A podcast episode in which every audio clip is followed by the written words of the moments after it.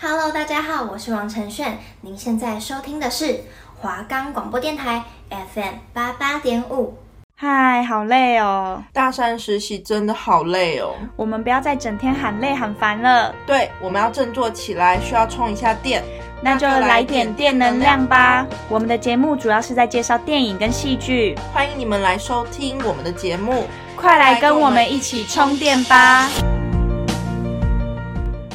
我们的节目可以在 First Story、Spotify、Apple Podcast、Google Podcast、Pocket Cast、Sound On Player，还有 KKBox 等平台上收听。搜寻华冈电台就可以听到我们的节目喽。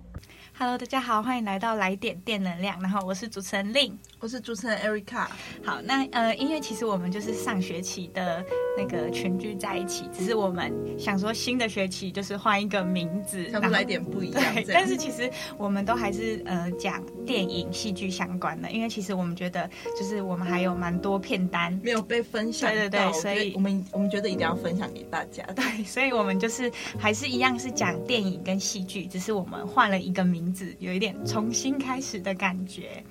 好，对，那呃，我们今天要讲的那个片单叫做《机智牢房生活》。那嗯，《机智牢房生活》就是呃，你当初是为什么会看到这一部？嗯，就我是今年寒假的时候，就是那时候过年，就是你知道太无聊，然后就是在家里，反正电。电视有装那个 Netflix，然后想说，因为我妈妈很喜欢看就是韩剧，因为我说我没有推荐，但其实我韩剧涉猎的比较少，不过还是会看。然后那时候我就一直挑，因为大家也知道，就是 Netflix 上面合家观赏的比较偏少，比较不多这样。对，就可能有些画面是比较尴尬。然后我就真的找很久，我找到有点生气，因为我，我真的都不确定说这个到底适不适合我妈看。然后我想说，嗯，这这一部机智牢房的生活，我想说，嗯，牢房应该没有什么，听起来很。安全，对对，没有什么十八禁的问题。然后想说好，就点这一部了，嗯、然后就开始就进去看了。这样，那令你为什么会看这一部？好，那，因为其实这一部剧它很久了，它是二零，就是算是有点点呃有点久远，它二零一七年的。所以，呃，我当初会看到《机智疗房生活》，其实就是因为就是韩剧它呃有一个系列叫做《请回答》系列，呃，有在看韩剧的应该都知道。那其实《机智疗房生活》跟呃我上学期有讲《机智医生生活》这两个呃。戏这两部戏其实都导导演都是跟那个《请回答》系列都是同一个，就是这两个系列算是在韩剧里面算是都蛮有名的。那所以我当初知道呃他要开播这个《机智牢房生活》的时候，我就是呃很发了所以我我那时候应该是高中，对，我高中的时候就追这一部了，就是还蛮久远之前的。对，那呃我觉得他就是真的是很合家观赏，然后有搞笑，但是也有感动，然后就是一个很丰富的剧。对，所以你看他现在，呃，Erica 前一阵子才追，也觉得就是真的蛮推荐。对，对，但是我必须说，他就是他，呃，他前面就是有一点点比较步调偏慢，然后他的时长比较长，我觉得大家就是要有一点耐心。对，有一点耐心，嗯、因为他前面就是铺陈的比较多，我觉得。我上学期就是有讲那个机智医生，他呃调调也都是属于这种，就是他他就是在讲比较日常或者是。呃，比较那种小故事，小故事就是每一个故事串联起来的，呃，一部剧。所以，如果你本身不是这种类型的，你可能就会觉得比较普通这样。嗯，你可能要斟酌一下看这一部片的时候，就你可能的时间有没有够，不然你可能会觉得这部片还好。但我觉得它是越后面越让你就是对，你会觉得越来越哎好看哦，就是而且我觉得它真的蛮好笑的。对，它有几个那个。笑点我觉得都有到这样。好，那呃，我们今天讲的方式会是比较偏向，就是呃，我们各自介绍呃，可能主要几位主角，然后各自带到他们的呃一些故事，或者是他们怎么会接触这样，然后就是接下来就会分享我们印象深刻的片段啊，然后或者是我们呃看完，我们两个人看完，然后各自觉得，哎，我们觉得这部戏带给我们的感受跟我们的启发这样，对，然后学习到什么这样。好，那呃接。接下来，Erica 要先介绍我，我要先介绍今天的第一首歌，它是《Brought From My Life》，它是这首歌的 OS，这首剧的 OST。那它就是给了我一种温暖的感觉，但不是那种很强烈的，是那种比较轻快，就是慢慢的温暖的感觉，如同这一部就是步调偏慢。我觉得他这一首歌就是，如果我现在，因为我已经很久之前看了嘛，可是我现在如果听到这首歌，我还是会其实想起片中的几个片段，然后觉得哎，还蛮温馨的这样。嗯，对。那这首歌就推荐给大家。 처음은 어느 오후 집으로 향한 걸음 뒤에 서툴게 살아왔던 후회로 가득한 지난 날 그리 좋진 않지만 그리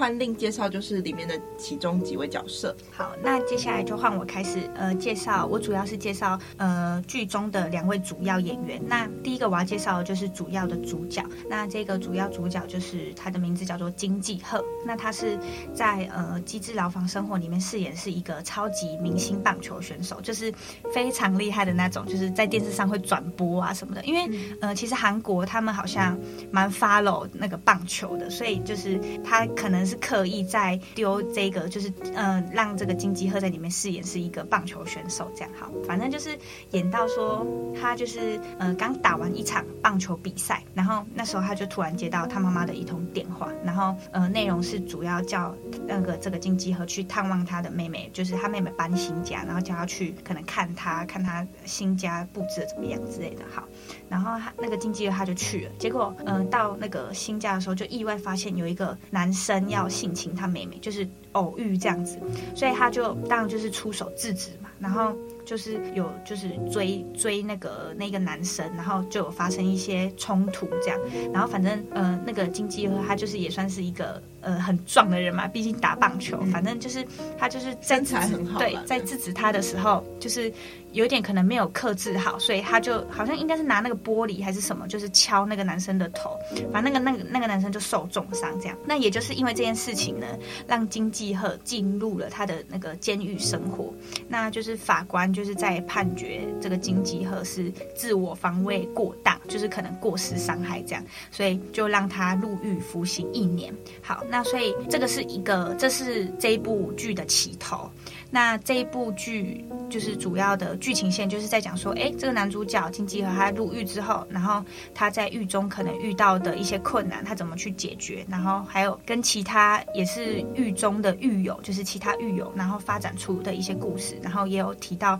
其他狱友他们是怎么进来的啊，然后呃，可能他们的个性什么的，就是也有在，就是怎么跟金济赫接触，然后彼此的互动这样子，所以整个故事线是这样。好，那呃，我在这边提一下金继赫他在这一部戏的呃个性的人物设定，就是一个就是他他我觉得他就是虽然打棒球很厉害，然后是那种运动神经很强的男生，然后但是他就是有一点点老实，就是他有一点对他有点呆呆的，然后有点点生活白痴的那种类型，就是这样子讲大家应该懂，就是他就是那种呃虽然看似好像很聪明，但其实很呆，然后面对但是他面对不公不义的事情，就又一定会挺身而出的那种类型。对，所以我觉得他在这一部剧的那个呃个性设定还蛮特别的，就跟其他以往的男主角比较不一样。我也这么觉得，就是比较特别。对，就是我自己好像比较没有看过这种人物设定，就是呆呆的，然后大部分就是很聪明、很帅，对，然后就是高冷还是怎样？对，对，反正他蛮不一样的。好，那接下来我要介绍的第二位男主角，算算是、啊、他就算是剧中的男二这样。那他是在监狱里里面担任是狱警，对，就是监狱的警察。然后他在这个剧里面，他原本跟这个男主角金基赫是高中很好的朋友，就是他们都是同一个棒球队的，所以这个。个这个第二男主角叫做李俊浩，然后他他好像原本是投手吧，反正好像也是蛮厉害的，就是原本之后都预设是要往棒球的道路上发展，但是因为一场意外导致这个李俊浩受伤，所以他就不能继续打棒球，所以他就转而。去当那个狱警，就是监狱的警察。然后他一开始就是听到金基赫要入狱的时候，他也就是非常力挺，他就是马上申请，然后调过来同一个监狱当狱警，就是在同一个那个监狱的，就是他们那个好像是叫做西部监狱，对，西部监狱。然后就是他就申请调过来。那他他在剧里面的人设就是他非常的了解金基赫，所以其实。这一部呃剧里面，就是有时候金基赫在狱中遇到的一些困难啊，或者是我刚刚讲说他有点笨笨的嘛，什么什么的，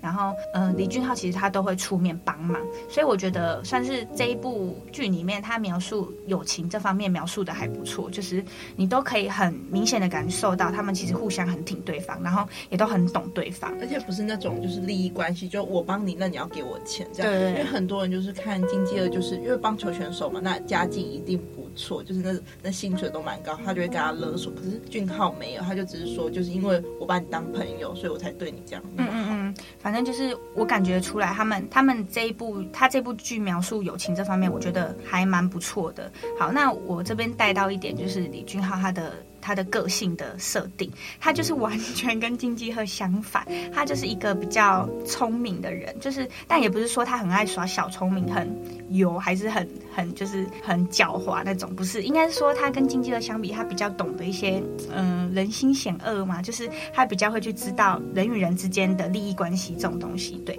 所以我觉得两位主角的个性啊，还有什么是互对，都算是刻画的蛮清楚。那接下来就是换 Erica 介绍其他，嗯、呃，也是狱友的故事，对，嗯，我要介绍的第一位呢，他是汉阳，那我们都会叫他小迷糊，因为他因为吸毒，然后而导致就是精神有点就是就精神有点错乱，所以会可能讲出一些很奇怪的话。然后呢，我觉得他是一位就是缺乏爱的象象征，因为他的妈妈就是从小忙着赚钱，然后甚至他奶奶过世的时候，他妈妈还是开店做生意，直到他就是他的爱人自自贤出现，所以他才有改变。那因为前面有提到，就是他妈妈就是忙着赚钱，呃，我觉得这样。就是而疏忽了，就是小迷糊在成长过程中的陪伴，导致小迷糊内心有点封闭，他就是被朋友排挤。不过小迷糊在阐述他自己的故事的时候，他是说，不是我被排挤，而是我排挤他们。其实你从这里就可以知道，他是一个就是自尊心很强，对，对自尊心很强强的人。然后加上他其实喜欢的是男生，所以然后是同性恋，其实对于当时的社会风气，可能没办法被那么多人认同。那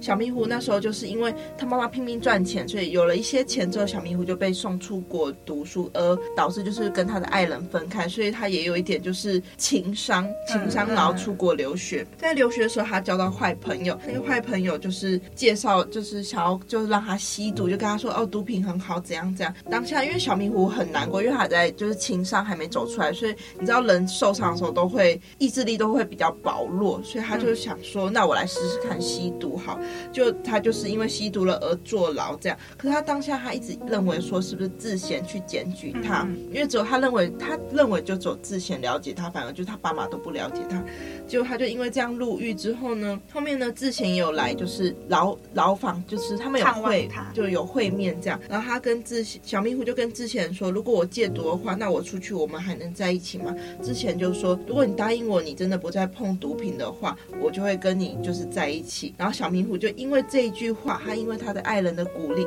所以他真的拼命的戒。毒，不过虽然就是大家也知道，就是可能戒毒的过程就是会有一些戒断症状，就很痛苦。对，就是他会一直可能发冷汗，或是想要吃药，就是去抑制说不要再吃毒，就吸食毒品这样。可是其实你可以看得出来，小迷糊真的因为他的爱人改变很多。我觉得这也就是让大家知道说，你如果有一个很。你的精神支柱告诉你，或是陪伴你的话，你应该可以就是改变一些事情，你反而不会一个人就是一直在低落这样。然后小迷糊在剧中的时候，他也有跟男主角聊天，他说就是说他来到这里以后，每天都很后悔，他后悔当初没有好好就是珍惜爱人。不过呢，他后面就是因为小迷糊真的很努力戒毒了，然后他入狱期满之后出狱，可他当下就是要出狱之前跟智贤会面的时候，就是说你不要来我，就是你不要在出狱的时候在监狱。外面等我，因为他觉得这件事让他有点丢脸。嗯，因为毕竟坐牢真的不是什么光彩的事情。结果呢，他真的出狱那天，就他没有看到智贤，他其实心里是有点失望。他认为说，我叫你不要来，你就不来哦，这样。其实智贤跟他妈妈有一起就是去等待。但只是他们在另一个地方，他们没有在那附近等而已。当下就是造成之前开始心里有点就是不知，就是开始有点慌。他认为说他是不是不要他？结果没想到这时候，当时带他吸毒的朋友竟然出现在他他眼前，然后把他带上车，然后问他说，他就给他，他没有说什么，他就给他一个针头。然后当下之前就是在犹豫说要不要拿针头注射自己，因为大家也知道就是毒品很难戒嘛，所以他还是选择了一个很错误的方法，就是将。针头插入了自己的身体，然后导致其实警察都已经在附近埋伏，然后他又被抓去关了。这样，其实我觉得这里也要告诉大家说，要戒掉一个东西，一样习惯真的不容易，何况那是毒品，那会上瘾的。我觉得在此要就是呼吁大家不要碰毒品，不该碰的也不要碰，因为你很有可能因为毒品错失了一些可能你跟爱人相处的机会，跟家人相处的机会，甚至就是因为你坐牢都会有一个污点在，所以我觉得大家要珍惜自己，这样。对，珍惜自己的身体，要好好爱惜自己的身体。那第二位呢是刘大卫，他是一个军人，他在军，他本名叫刘廷玉，他因为在军中被人家陷害，就是被陷害成为杀害下属的凶手，然后变成就是让他就是对他人的信任瓦解，因为他认为说我这样都没有人要相信他，他明明就没有做这件事情，反正他就是入狱了。然后他一开始进入他们的牢房呢，他就是以一种说。你们不要理我的态度，就不要打扰我，给人就是划清界限的感觉，就让人感觉他就是要一个人生活。对，我一开始其实看到这个刘大卫的时候，他就是我觉得他就是一个外表很冰冷，然后就是不太不会去主动找人家讲话什么之类的，然后甚至眼神有点对，有点有点他就是有点凶这样。对对对，然后让我有点觉得，哎，这个角色这个角色是怎样？嗯、对，但其实你看到后面，你就会觉得他也是一个好人。嗯，他就是因为就是被人家陷害之后呢，就是他有点把他。的心房给锁上，不过因为男主角就是一个很特别的存在，男主角言语就是有点鼓励他，然后让就是大卫有点敞开心房，然后他就跟他们牢里的人相处。因为我前面有提到说他是因为被陷害的嘛，那他唯一的哥哥就想要帮助他弟弟，说就是让他洗刷冤屈，所以他哥哥就是四处奔波，为了就是找寻那当时的证据啊，当时的可能证人有没有什么证人可以就是帮忙就是。跳出来当证人，这样后面呢，就是当就是刘大卫知道他哥哥因为就是四处奔波而导致就是他没日没夜，然后变成他哥哥，然后也就是被学校教授给就是开除了，他有点难过，他不知道就是要怎么跟哥哥讲出他的内心话，因为他害怕伤害到他唯一的哥哥，因为他知道说他哥哥其实是为了他好，他哥哥希望就是说他弟弟能赶快出狱，可是他又不知道要怎么跟哥哥阐述他这些话。正当就是大卫不知道怎么办的时候，他就。拉下面子去跟小迷糊，就是问寻求方法。那在这在这边的时候，我想要就是讲述一下小迷糊跟大卫的他们两个的互动。嗯，他们两个其实是一个很特别的，就是关系，算是冤家吧。就是他们就是很爱耍嘴皮子，这样、嗯、就是互相就是有点像互呛、呃，互相酸对方。对对，可他们不是真的不好，他们就只是呃两个都是那种自尊心很强的人，所以就是没有办法拉下脸去跟呃可能别对，对方玩啊或者是什么的。对，对他们认为说我们年纪又差不多，然后然后其实大卫其实很不喜欢小迷糊，因为小迷糊有的他都小迷糊有的特质都是大卫很讨厌的，他因为他是放荡不羁的富二代，嗯、然后又没办法克制自己吸毒，所以大卫。因为大卫相较起来，他是一个比较辛苦的角色，因为他家境比较不好，所以他才去就是拼命考上当就是军人这样。然后呢，他问他就拉下面子去问小迷糊。那其实小迷糊知道大卫正在烦恼什么，他就只告诉大卫几句话，他就说他应该要遵从自己的内心去生活，明明心里希望哥哥不要放弃自己，陪自己就审完。就是陪自己走完这段，就是打官司的这段路。那为什么还要假装就是让哥哥不要管自己呢？然后其实就是小迷糊的话，就瞬间的点醒了大卫，就是内心就是内心的乌云整个散去。然后当下小迷糊又在补呛了一句说：“老爱吃零食的人为什么总爱装大人呢？” 因为大卫的房间就是他他的小柜子里面都是零食，然后小迷糊每次都会去偷拿出来偷吃，然后让大卫生气。这样，其实这一段也说明，如果你真的当自身陷入一个困境的时候，旁人一定比自己还要清楚。虽然说大卫跟就是小迷糊常常吵架，但他们还是有感情的存在。其实人不可能都没有感情，因为你们每每天朝朝夕相处，何何况那一间牢房就那么小，你们一定会更了解彼此。然后我觉得剧中就是，反正剧中就是围绕在主角身边的狱友，有的像是就是含冤入狱啊，有恐。中入狱的，并不是所有人都是真的很坏，对，或者是有些人真的是被陷害这样。嗯、那令你有没有什么印象深刻的片段？好，呃，因为其实这我刚刚说这部戏，其实我算是蛮久之前看，我是高中的时候看，所以呃，突然讲说要有什么印象深刻的片段，我觉得我突然一时之间想不起来，因为它都是呃很小的故事这样拼凑拼凑拼凑在一起。但我觉得呃，我看完这部戏到现在，我最有印象、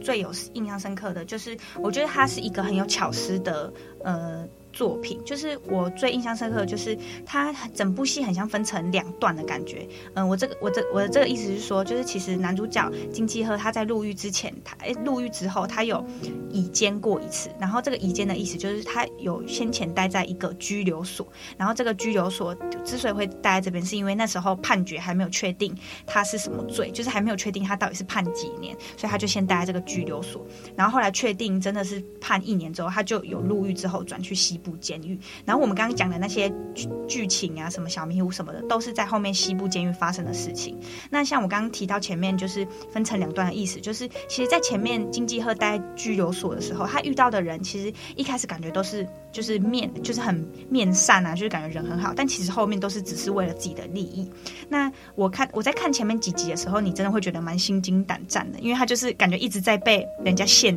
陷害。对，觉得说。对，你会觉得他怎么办？他怎么他怎么会相信他？所以其实男主角就是有一种一直被人家弄的感觉啦。直到他后来转去西部监狱的时候，那个是完全不一样的，就很像反过来，就是一开始进去，大家对他没有很友善，像刚刚讲的那个大卫，他就是比较呃，一开始就是很凶，对，比较冰冷这样子，就是感觉大家都有自己的一道墙。但直到后面他们真的开始熟起来的时候，大家又变得很友善，然后互相的支持对方。那呃，我觉得这部剧想要用这。这样子的观点传达给大家的，就是他前半部是以人心险恶做开头，但后面又是以人心其实都是善良的来结尾。我觉得他这部戏有点像是，嗯，把监狱比喻成一个小型的社会，就是我们我们在这个社会里面遇到的人很多，那有时候我们其实眼睛看的不一定是真的。那我觉得就是不要相信任何人，然后我觉得要自己去相处过，对，大家不要就是一开始就带有色眼光说啊，那这个人是不是做了什么很可怕的事情才进来？对，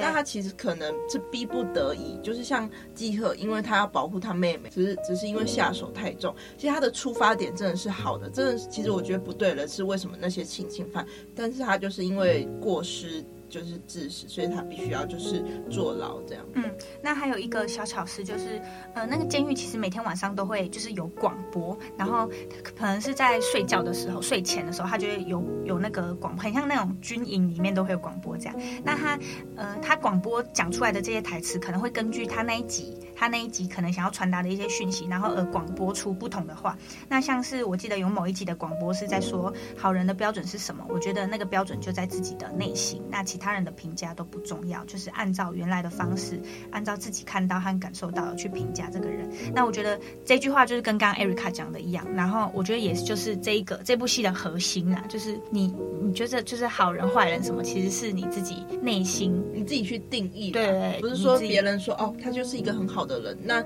你没有跟他相处，你怎么知道他真的是你他们口中的好人？嗯嗯嗯嗯。然后我觉得广播也是这这一部剧蛮特别，因为他每一集都会有有广播，我觉得蛮特别，就是会让你就哎，原来在监狱里面也有这种特别的，对，就是你会你会就是觉得哎，好像还蛮可爱的，就是他会讲，虽然我不知道真的是到底是有没有啦，但是没有没有。然后他不止就是有广播，他们还有那个木工比赛，然后歌唱比赛，然后就是。你会觉得就是跟一方一般的牢，就是你一般想象的牢房不一样，因为我觉得他这部剧特别的点就是在于他不会太过沉闷，嗯，他不会有什么太过阴沉啊、暴力的一面，反而就是把监狱营造就是各种就是可能会会发生的事情，只是没有到那么就是那么夸大。我觉得他就是，哎，你一开始看剧名，你会觉得，哎，好像不知道他在演什么，就就是会让你想，你会觉得说监牢这样好看吗？可是其实他他你看完，你会觉得，我觉得他的这个描描述的很好，就是机智，就是他有一点真的是蛮轻松的一部，算是嗯喜剧，好像也不是，但是就是一部，你不会太需要就是去看有没有什么小彩蛋什么的。对对对，我觉得你就是慢慢的看下去，你就知道他在演什么。但我一定要说，就是第一集就前面真的偏偏不能说偏无聊，就是应该说他还在铺陈。对对，他铺陈有点久，因为其实当下我一直跟我妈妈说，他到底在干嘛？这到底在演什么？有点看不下去。然后对我真的就是看不下去，结果直到后面我才知道，哦，原来他要演这个。其实你看一部好的电影，不可能一开始就是让你就是一直想要就是可能看下去，他一定是就是慢慢的让慢慢的循序渐进这样。好，那接下来我想要介绍的第二首歌是，呃，也是这首这一部剧的主，呃，那个 OST，然后它是黑。Hazy 的 Would Be Better，那这首歌其实是这部韩剧的，就是 OST。那它主要的，就是这首歌出现的时候，都是在讲男主角金基赫跟他女朋友感情，就是发，就是有感情线的时候会出现的歌。那我觉得这部戏它有蛮多首歌都是蛮有名的，然后而且它每一首歌都有很明确会出现的地方，就是可能像刚刚 Erica 推荐那首歌，就是会在比较呃温馨励志的时候出现。对，所以我就是有些会是在就他跟他女朋友就是可能。感情线的时候出现，会出现，像这首歌就是。那我觉得就是听到这首歌也会让我想起里面某一些呃可能很甜的片段，或者是有点感情线有点虐的这种这种时候。对，所以就把这首歌推荐给大家。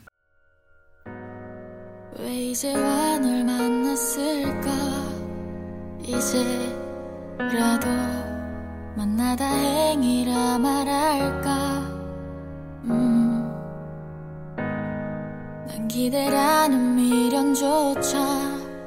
부디 이 지옥 같은 하루가 날 보지 못한 채로 지나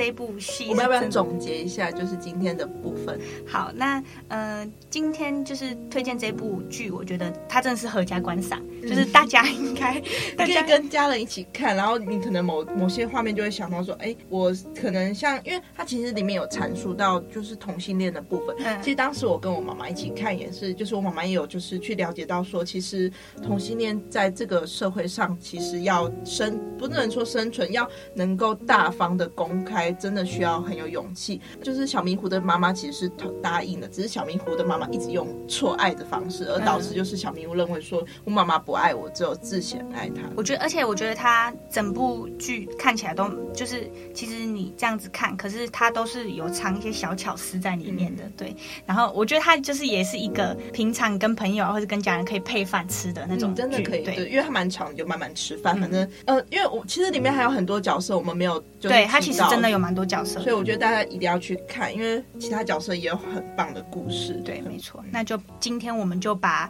呃这一部《机智牢房生活》推荐给大家。对，那呃下次下一周就是我们会有更多不同的片段推荐给大家。那有兴趣的就记得关注我们。谢谢大家，谢谢大家，拜拜。